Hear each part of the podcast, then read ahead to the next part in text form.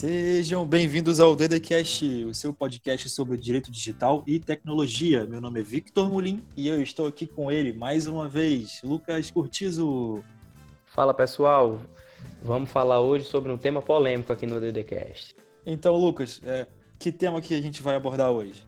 Vitor, hoje eu trouxe uma decisão da semana passada é, da Agência Espanhola de Proteção de Dados contra, né, em face a um indivíduo que divulgou fotos íntimas de uma mulher em grupos de WhatsApp. E esse indivíduo foi multado em 10 mil euros por essa agência. E aí surgem vários questionamentos, né? Eu, trago até uma das reportagens que divulgou o caso, que é a, a reportagem do El País, que é um grande jornal é, que veiculou esse caso e trouxe o questionamento se a, a, o regulamento europeu, e aí trazendo também para o Brasil, se a Lei Geral de Proteção de Dados pode aplicar é, uma multa em face de pessoas físicas, pessoas naturais, como controladores. E aí, o que, é que você acha? Bem, é, é, um caso, é um caso diferente, porque quando a gente fala sobre proteção de dados, a gente está muito acostumado com, primeiro, é, as grandes companhias, né? Google, Facebook, Amazon, as grandes companhias de tecnologia. Em segundo, a gente pensa em empresas, né? É, mas é, analisar a atuação de uma agência, da Agência Nacional de Proteção de Dados em cima de uma comunicação de, entre pessoas físicas por um aplicativo de mensagem instantânea, isso, bem, eu sei que isso existe, mas é interessante, é um, é um novo ponto de vista que a gente vai abordar aqui em relação a, a LGPD, a, a, lei, a Lei Geral de Proteção de Dados brasileira e também o regulamento europeu. Mas antes de iniciar essa discussão, Lucas, vamos só avisar os nossos ouvintes que o DDCast está lançando um Call for Papers para dia 15 de março e nós contamos com a participação de todos vocês e vamos explicar o, um pouco mais sobre o Call for Papers logo após terminar a discussão do dia de hoje, tá bom? É, então, então já já a gente conversa sobre o Call for Papers porque eu acho que é uma oportunidade única para todos os nossos ouvintes que queiram é, produzir, que queiram ter um, um texto, um artigo publicado em um livro, né, que, que vai ser em formato digital no primeiro momento, mas que nós vamos submeter a uma editora para tentar a publicação física também. Eu acho que é imperdível isso aí, mas vamos voltar ao caso. Minha primeira pergunta: a, a Lei Geral de Proteção de Dados e o Regulamento Europeu, eles são aplicáveis a pessoas físicas? Sim. E a lei é bem clara, né? A regra é clara, como diria Arnaldo César Coelho. É, ela é clara porque ela, quando ela vai definir quem é o controlador logo no início, ela já fala que pode ser uma pessoa natural ou pode ser uma pessoa é, jurídica. Então, ela é, deixa bem claro que a pessoa física, né, o indivíduo, fora do seu âmbito, digamos, até fora do âmbito empresarial, ele pode sim ser caracterizado como um controlador de dados e pode sim ser multado ou sofrer as sanções dessa lei geral de proteção de dados no Brasil ou do regulamento europeu. E não é a primeira vez, Vitor, não é a primeira vez nem na Espanha que acontece isso, tanto é que foi meu espanto quando eu fui ler a, a, a reportagem da, do El País, porque na própria Espanha já existem outros casos de, de multas em face é, de pessoas físicas. Antes que você entre no, no, segundo caso, Lucas, me esclarece mais uma vez o que, que aconteceu nesse caso, dessa decisão que a gente está analisando hoje, da, dada pela autoridade espanhola. O que, que exatamente aconteceu ali? O que aconteceu foi que uma mulher teve fotos é, íntimas, né? Vazadas por, por, um, por um rapaz em grupos de WhatsApp, né? E, e ela conseguiu inclusive print né, das, das, conversas dos grupos em que não só a foto dela era divulgada, como também comentários extremamente vexatórios eram feitos por outras pessoas do grupo. E ela se sentiu é, com todo o direito ofendida, né? E, e, assim, pelo combo, né? Pela, pela junção da foto íntima que, que foi vazada com os comentários, assim, enfim, falando atrocidades sobre ela. Perfeito. E eu aí... Vou te perguntar, eu vou te perguntar ah. então uma coisa. Então nós temos porque é, como a gente tá, eu não sei é, como funciona na, na, Europa, não posso dar esse posicionamento na Europa, mas nós sabemos que no Brasil nós já temos legislação contra exatamente o que aconteceu, que é o revenge porn. Se você uhum. hoje divulga fotos íntimas de um ex-relacionamento seu, você está enquadrado nesse revenge porn. Então, Isso. em primeiro lugar, se esse caso tivesse acontecido no Brasil, nós teríamos uma responsabilização criminal, certo, Lucas? Certo, certo, perfeito. Além da criminal, nós temos uma responsabilização civil de indenização por danos morais, principalmente por expor a, a, a menina ao ridículo, certo? Certo. Agora, Lucas, nós temos dois tipos de responsabilização. A ANPD ela vai poder exercer qualquer tipo de punição em cima do, da pessoa física, que a pessoa física ela se encontra como controladora de dados nesse momento, não é? Isso, isso. Tanto é que um dos argumentos para até porque quem já leu o, a Lei Geral de Proteção de Dados já viu que existem algumas exceções na aplicação do âmbito da lei. Um deles, o mais comum, é quando aquilo ali é tratado de uma forma doméstica né, uma forma particular entre, as, entre o controlador. E aí cai no âmbito da lei, e aí vai, logicamente, recair todas as sanções criminais, que nesse caso, por exemplo, Vitor, é, foi subtraído de um pendrive que sumiu dessa mulher, é, eu acredito que no ambiente de trabalho. E aí foi essa, esse o argumento para justamente afastar a exceção do uso particular, porque se essa pessoa conseguiu até roubar né, o, o pendrive da, da mulher e, e conseguiu essas fotos no âmbito laboral, então não, não pode nem ser argumentado o, a exceção do uso doméstico. Então, é, a lei é sim aplicável. A lei é o, o, no caso, essa pessoa que difundiu essas fotos é sim o controlador, porque ele, ele decidiu em relação ao tratamento e é muito claro que a lei vai sim ser aplicada independente da seara penal, independente da área penal, vai sim ser aplicada a Lei Geral de Proteção de Dados e as sanções cabíveis também. Então, além de um crime, como você bem lembrou, da, do pornô de vingança, que é uma, uma majorante né, da, da, do artigo em que fala sobre justamente divulgação de fotos sem a permissão, é também, por outro lado, e de forma completamente independente, é também uma sanção administrativa por parte da proteção de dados, Vitor. É uma tripla responsabilização autônoma. Isso, né? Porque Uau. também nada impede que ela, que ela consiga a indenização civil também, por, pelo fato. Né? É, um, é um simples gesto né, que a pessoa talvez que pegou aquele pendrive nem imaginava que teria tanta repercussão um, o simples ato que não é simples, né? Mas o simples ato de pegar uma foto de um pendrive, jogar nos grupos de WhatsApp e ver no que vai dar. Então, Apenas é... para contextualizar o ouvinte, Lucas, eu só queria hum. é, relembrar que quando, quando você comenta sobre o uso doméstico do tratamento de dados para fins domésticos, certo? Essa é Isso. é uma excludente da, é, do tratamento de dados, certo? A, Sim, é uma excludente. Isso, isso. Exclui quando... a, a aplicação da LGPD, da Lei Geral de Proteção de Dados, né, que tem Sim, essas nosso sanções. Exemplo, é exemplo... nós, nós tratamos dados a todo momento. É, Isso. O seu nome completo, o seu telefone, o seu endereço, todas as informações que eu tenho sua, do Rafael e de todos os meus outros colegas que estão inseridos no meu celular, é um tratamento de dados, certo? Certo. No entanto, certo. é um tratamento doméstico. Então, por isso, eu não, eu não tenho qualquer tipo de necessidade de, de observar a, a Lei Geral de Proteção de Dados. Você tem mais alguma coisa para comentar sobre esse primeiro caso? E nesse caso, Vitor, a agência espanhola, né, esse caso que a gente falou da divulgação, que, que foi da semana passada, a agência espanhola entendeu que sim, o cidadão era controlador, que não, ele não tinha nenhuma base legal para fazer a divulgação daquela foto, que óbvio, é, a mulher não consentiu, não deu consentimento para que ele fizesse aquela divulgação, e multou em 10 mil euros. E aí eu fui ver a reportagem e, e o, enfim, talvez até por uma falta de informação de quem escreveu, fica meio que assim, ah, porque a gente não sabe se é, é algo ainda controvertido na doutrina que a lei que uma multa deve se aplicar a uma pessoa e não, não é.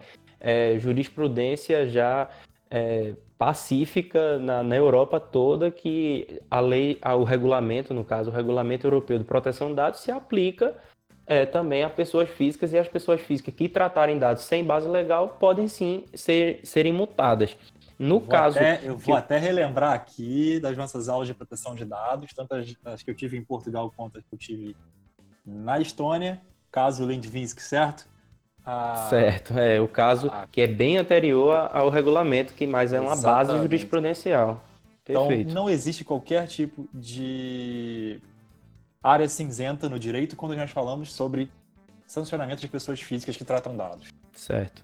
E, mas, Lucas, e qual é o outro caso que aconteceu na Vitor, o outro caso que aconteceu na Espanha foi em 2018, que a mesma agência espanhola multou em 2 mil euros uma mulher que gravou uma atuação policial e divulgou, é, mesmo que fosse no, meio da rua, assim, de forma pública, mas ela divulgou o vídeo para vários dos contatos e naquele caso específico a, a agência entendeu que ela não teria o, a base legal para justificar aquilo ali entendeu que era ilícito e aí ela acabou sendo multada também. Teve outro também, outro caso lá na Espanha que é um particular gravou é o trabalho, né, de enfermeiros, enfim, de técnicos dentro de um hospital e aí a, a autoridade também é, entendeu porque a pessoa não só filmou, mas divulgou e colocou no YouTube.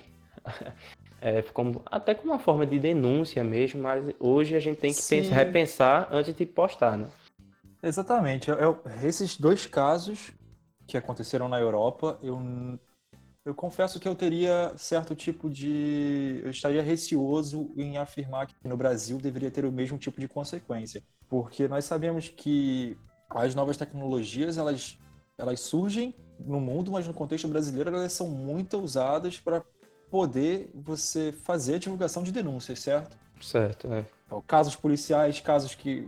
Quantas, quantas vezes a gente não entra no noticiário hoje em dia a gente não vê notícias a respeito de cidadãos que estão filmando ações policiais que estão sendo realizadas com abuso de autoridade. Então, a questão é: você vai divulgar isso no YouTube, você vai divulgar isso entre os seus pares, vai mandar para a imprensa e deixa a imprensa se virar, ou vai só mandar isso para os órgãos investigadores? É uma questão que no Brasil eu acho que vai ter um pouco mais de Vai, vai mesmo. De análise. Vai mesmo. Porque é o contexto brasileiro diferente do contexto europeu. Isso, e, e, quando se fala em âmbito doméstico, e esse também foi o entendimento, eu acho, da autoridade, da, da agência espanhola de proteção de dados, não diz respeito só a você que filmou e ao que você repassou e a quem você repassou, porque isso é levado de fato muitas vezes para ver se aquilo saiu do âmbito doméstico, do âmbito particular ou não. Né? Se você mandou só para um amigo ou se você publicou num grupo aberto do, do, do Facebook, é, é, diferente, né? É, é um âmbito mais aberto e um âmbito mais fechado. Só que, Sim. veja a lógica da agência. Você pode até estar no seu âmbito particular, mas aquela pessoa que estava trabalhando no hospital ou policial, ele estava no âmbito é, laboral, ele estava trabalhando naquele momento. Então, isso já afasta a exceção do uso doméstico. Isso aí é um entendimento da autoridade espanhola. E, e aí vamos ver qual é que vai ser adotado aqui, é, aqui não, lá no Brasil, né? Vai ser, vai ser algo interessante, algo que a gente talvez não se apegue muito no começo, porque talvez o foco inicial no Brasil vai acontecer sobre a administração pública e sobre as empresas, mas no segundo momento, quando começar a ter as ações possivelmente ações na justiça sobre pessoas requisitando esclarecimentos a respeito do, desses tipos de fato, a Agência Nacional de Proteção de Dados vai ter que começar a lançar alguns guidelines e alguns posicionamentos a respeito disso também, certo, Lucas? Perfeito, perfeito. Eu acho que esse é o essa vai ser a tendência. É, quem, quem for controlador, seja pessoa física, seja pessoa jurídica, vai ter que arrumar uma basezinha legal aí, porque senão Exatamente. vem multa. Vem multa.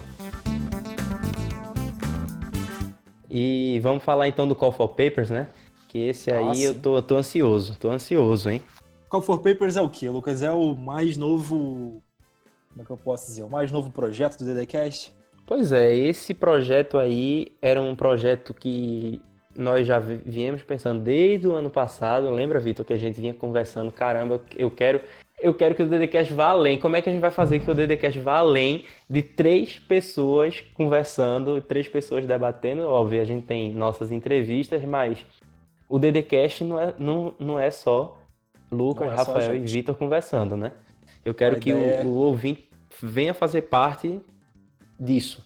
E eles vão, com certeza eles vão. Vamos lá, a ideia do, do Call for Papers é o quê? É juntar o DDCast com toda a comunidade que, que nos apoia nesses últimos seis, sete meses e lançar, e lançar um, um, um, livro, nem que seja primeiramente somente eletrônico, com debates e críticas e, e reflexões sobre o direito digital, certo, Lucas? Assuntos que envolvam direito e tecnologia, sociedade 4.0 e inovação e o que mais você, você ouvinte, achar que é interessante para esse debate. A ideia é. é. juntarmos o máximo de, de participantes possíveis e quem nos enviem os textos e nós, numa blind review, nós vamos analisar os textos e os textos escolhidos vão compor o livro é, eletrônico. É isso, Lucas? E assim, que, deixe, que fique bem claro que não existe nenhum requisito subjetivo a ponto de dizer não, é só para profissionais que estão atuando. Não, se você está tá cursando direito, se você já é advogado, se você é só jurista, se você só é pesquisador, se você é qualquer coisa, ou até fora da área do direito mesmo, que traga é, o tema. Qual é o tema? Não existe também é, requisito de tema. O, o, requisito é que seja algo voltado a, a óbvio né, a inovação, a sociedade 4.0, que tente relacionar uma tecnologia com implicações jurídicas, enfim, direito tecnologia, direito digital. Fiquem muito à vontade. Muita gente perguntou né, qual eram os requisitos, e, e aí o requisito é 10 páginas. Né? O que a gente recomenda é que você use introdução, se quiser colocar tópicos de desenvolvimento e conclusão, né, que fica, fica mais fácil até de entender qual é a lógica, né, com introdução e conclusão, mas o limite são 10 páginas, né, Vitor? Eu acho que todo mundo tem, tem condição de escrever um bom texto, né? Sim, não é muito grande, mas também não é muito pequeno, então dá para desenvolver sim uma ideia, né? Os melhores textos vão ser convidados para uma entrevista no DDCast, Lucas? Que é uma ideia, né? É uma ideia nossa que os melhores textos ainda sejam é, convidados para entrevista, né? Assim, para a gente debater o assunto. Lógico, se a pessoa quiser também, isso também não é requisito para participar do livro, não.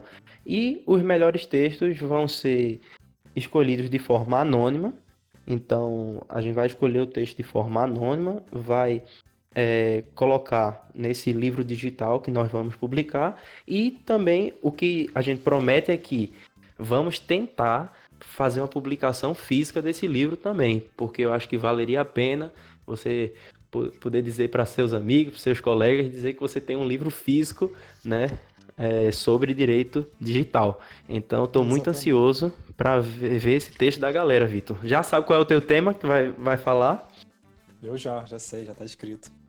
Já está escrito? Já está escrito. Isso, isso se chama caso pensado. É. eu, nem, eu, nem, eu, nem, eu nem tinha uns textos para publicar, né? É, é, isso aí, mas é bom, né? Que a gente vai jogando para fora, vai colocando para fora e, e quanto mais conhecimento a gente produzir, melhor. E agora vamos ver, né? Vamos ver quais são os textos que vão vir aí mas eu tenho certeza que vai ser, vai ser um livro muito bom, muito bacana Perfeito. e que, que vai espalhar o conhecimento, que é o mais importante, né? Espalhar o conhecimento. Antes de encerrar, exatamente, Lucas, antes de encerrar esse episódio, eu só queria fazer aqui um comentário. Nosso amigo Lucas Cortizo, nosso amigo professor Lucas Cortizo, que esteve no Brasil semana passada, ministrando uma aula no curso de LGPD, certo, Lucas? De Lei Geral de Proteção de Dados. Então, Conta só mais um pouquinho disso pra gente, Lucas, antes da gente encerrar o episódio. Ah, foi, foi um convite muito especial que eu, que eu recebi de dois amigos, né, Lucas e Pedro. Um abraço para eles do, do Intelligence Tech School, a ITS, e eles me convidaram para participar de um curso que eles lançaram, né, de forma presencial, mas também online. As aulas foram gravadas. E, e aí debate sobre a LGPD na prática. Então foi muito bom, foi muito enriquecedor e, e lógico, né, voltar para o Brasil de uma forma é, em que eu pude sentir como é que está realmente esse mercado, como é que estão os profissionais e, e muito feliz de ver que os profissionais estão sim animados, estão querendo é, vir para essa área, né, Vitor? Essa área do. Lógico que a proteção de dados está dentro do grande guarda-chuva que é o direito digital, é uma, da, uma das bases do direito digital. Então a gente fica feliz porque desde o começo, quando a gente lançou o podcast, a gente sempre disse que é, nós precisamos de bons profissionais na, na, área. Eu acho que tem oportunidade no mundo inteiro para todo mundo que quiser vir para a área e que sejam bons profissionais. Então, garanto que tem muitos que participaram do curso e já são nossos ouvintes aqui agora. Então, um abraço para você que está chegando agora no DDCast e, e, e é isso. Muito feliz de, de ter conhecido pessoas maravilhosas que estão querendo mais na carreira e querendo sempre desenvolver. Então, Perfeito. foi muito bom, muito bom mesmo. Um abraço para os seus alunos, um abraço para você, um abraço para o Rafael, e é isso por hoje.